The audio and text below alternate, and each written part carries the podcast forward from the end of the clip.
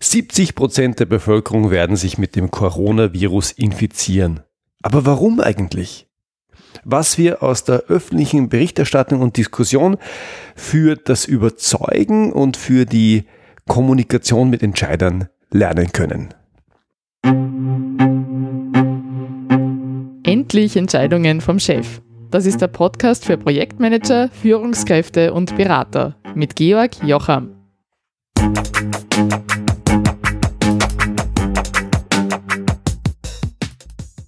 Hallo und herzlich willkommen. Schön, dass du heute wieder dabei bist.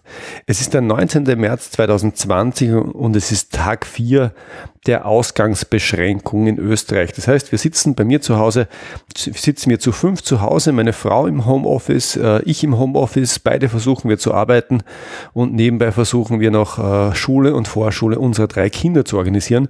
All das ist sehr herausfordernd und vielleicht, ja, vielleicht hast du ja gerade ähnliche Erfahrungen dass äh, die Produktivität ein klein wenig leidet. Das Thema heute ist, ähm, 70 Prozent äh, der Bevölkerung werden sich mit dem Coronavirus infizieren. Das wissen wir von äh, Kanzlerin Merkel, von Kanzler Kurz und Boris Johnson in ähm, England hat es auch schon gesagt. Und ähm, ich möchte heute drüber sprechen, mh, was wir aus diesem einen Satz äh, für die Kommunikation mit Entscheidern lernen können. Und hier an der am Beginn vielleicht gleich nochmal ein Disclaimer. Ich bin kein Virologe, ich werde auch keiner mehr. Ich habe all die Informationen, die ich habe von seriösen Quellen. Meistens ist, ist es der Professor Christian Droste von der Charité in Berlin. An der Stelle auch eine Empfehlung, wenn dich das Thema interessiert. Also wenn du dich zum Thema Coronavirus seriös und ausführlich informieren willst, dann ist der NDR Podcast, ich glaube, der heißt Coronavirus Update mit Professor Christian Drosten, sehr, sehr, sehr empfehlenswert.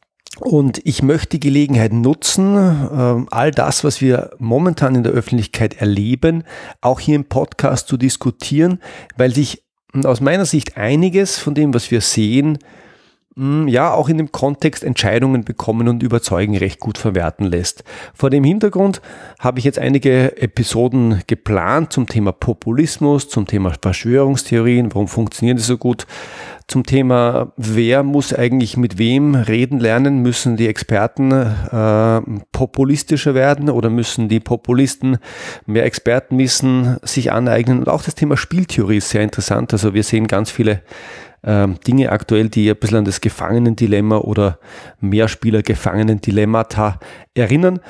Und äh, das möchte ich in den nächsten Wochen diskutieren.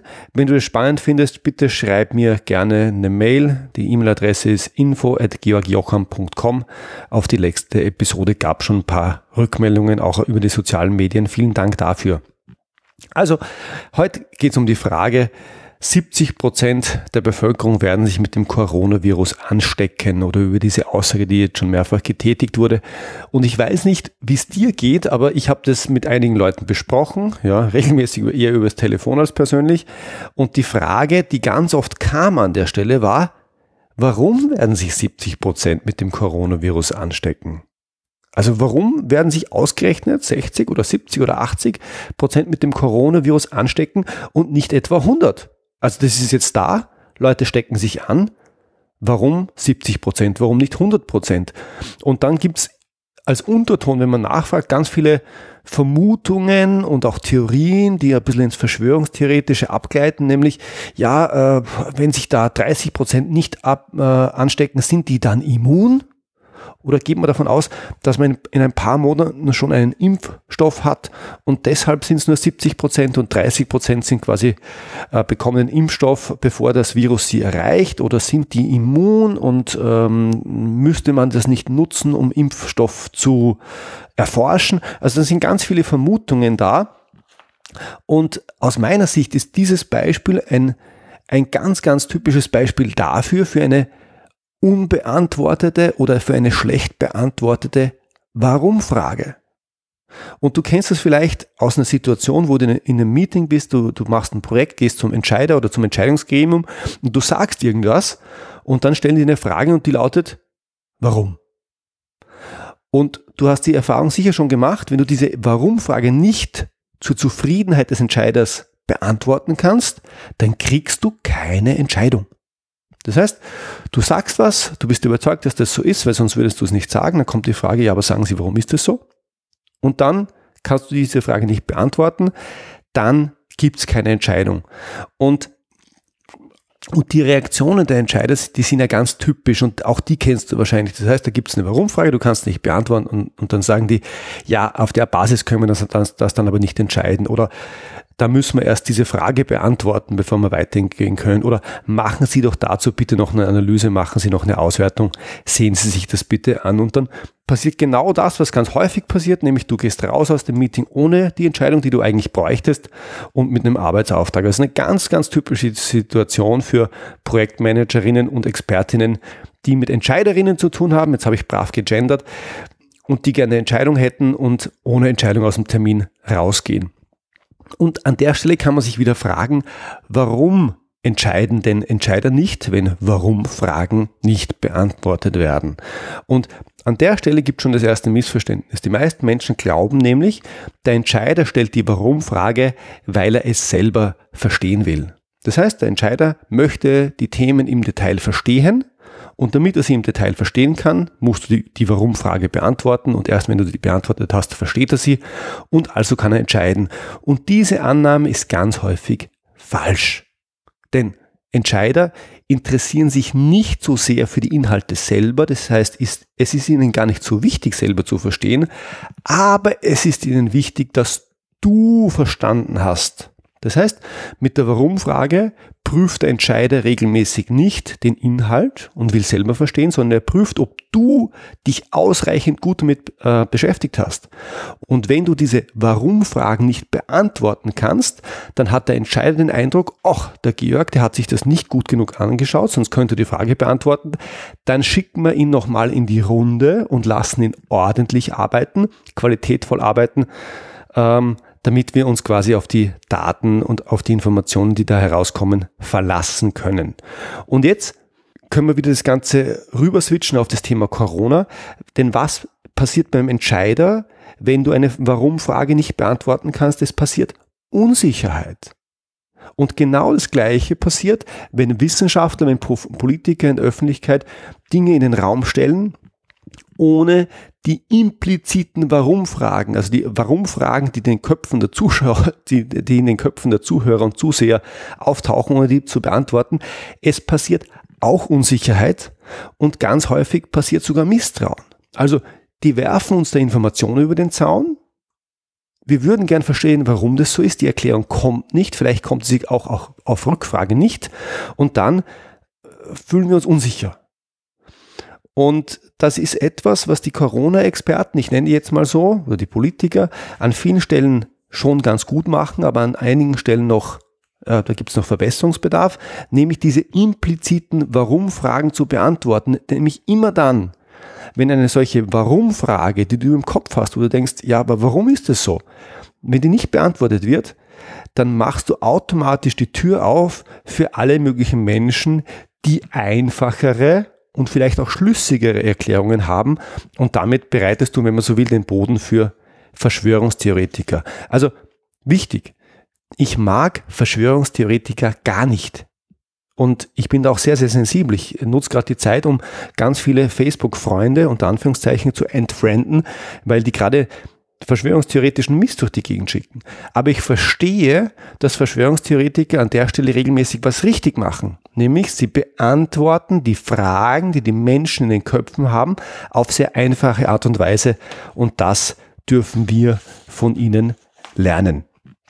Schauen wir uns vielleicht kurz an, was typische Antworten sind auf äh, diese Warum-Fragen. Und ähm, das ist ganz, ganz ähnlich, ganz wurscht, ob das jetzt um Corona geht oder ob das jetzt eine Entscheidungssituation ist. Also du stellst was in den Raum, du bist überzeugt, dann kommt die Frage, warum. Und ganz häufig ist die Antwort, äh, ja, das ist so. Also im Sinn von, ich kann es nicht erklären, ich sage nur nochmal, das ist halt so. Kriegst du eine Entscheidung? Ganz häufig nicht. So, was wir in diesen Tagen ganz häufig als Erklärung hören, ist, das sagen die Experten. Das ist ein bisschen besser als das ist so, aber es ist noch immer nicht besonders gut, weil es nicht vermittelt, dass ich der Experte bin, weil wenn ich der Experte wäre, dann könnte ich es ja erklären. Ähm, das heißt, wenn du in einer Entscheidungssituation bist und dann ist die Frage, warum ist, warum ist das so und du sagst, das sagen die Experten, dann ist das nicht ganz schlecht, aber es ist auch nicht besonders gut. Was viel, viel besser ist, wenn du es in einfachen Worten erklären kannst. Ich gebe dir mal ein Beispiel. Ein Beispiel Coronavirus und 70 Prozent. Warum sind es 70 Prozent? Ja, weil eine ansteckende Krankheit wie Covid-19 ähm, sich nicht mehr weiter verbreitet, wenn ausreichend viele Menschen die Krankheit schon hatten und deshalb immun dagegen sind. Beim Coronavirus sind das etwa 70 Prozent und dass das gerade 70 Prozent sind, hat damit zu tun, wie viele Menschen durchschnittlich einen anderen Menschen anstecken, wenn sie selber infiziert sind. Das wäre, wenn man so will, eine laienhafte, aber nicht ganz falsche Erklärung oder wenn man so will, Beantwortung der Warum-Frage. Und du kannst an der Stelle natürlich noch technischer werden. Du kannst sagen, ja, also wenn es um die Verbreitung des Coronavirus geht, da gibt es eine Herdenimmunität. Das ist ein Begriff, der ist momentan auch ganz viel in der Öffentlichkeit, aber wird schlecht erklärt. Und die kannst du errechnen, wenn du die Basis Reproduktionszahl einer Krankheit hast und dann das in eine Formel einfüllst. Und das wäre dann aber schon wieder die Art von Erklärung, mit der du vielleicht vermittelst, du hast Ahnung, die aber keiner mehr versteht. Das heißt, da ist, Nutz, da, ist da ist es dann wieder eher kontraproduktiv, damit erreichst du nichts mehr.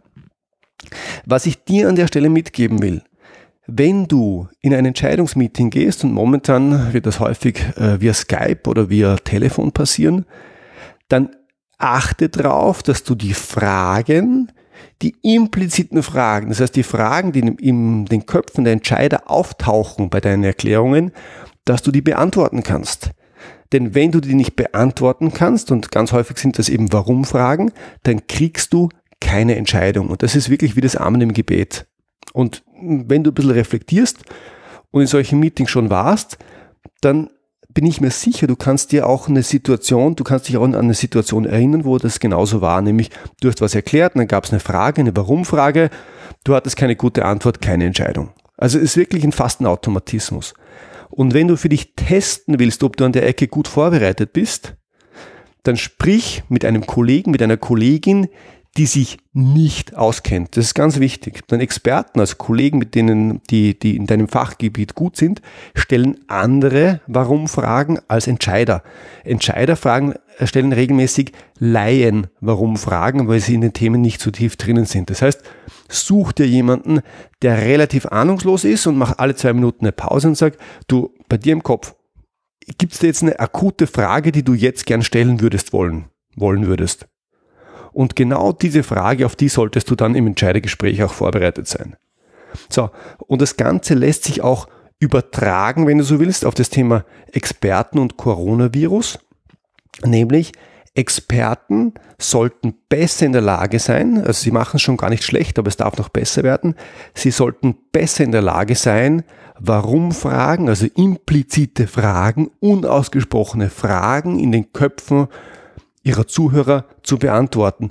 Und aus meiner Sicht ist das eine riesengroße Chance für die Wissenschaft.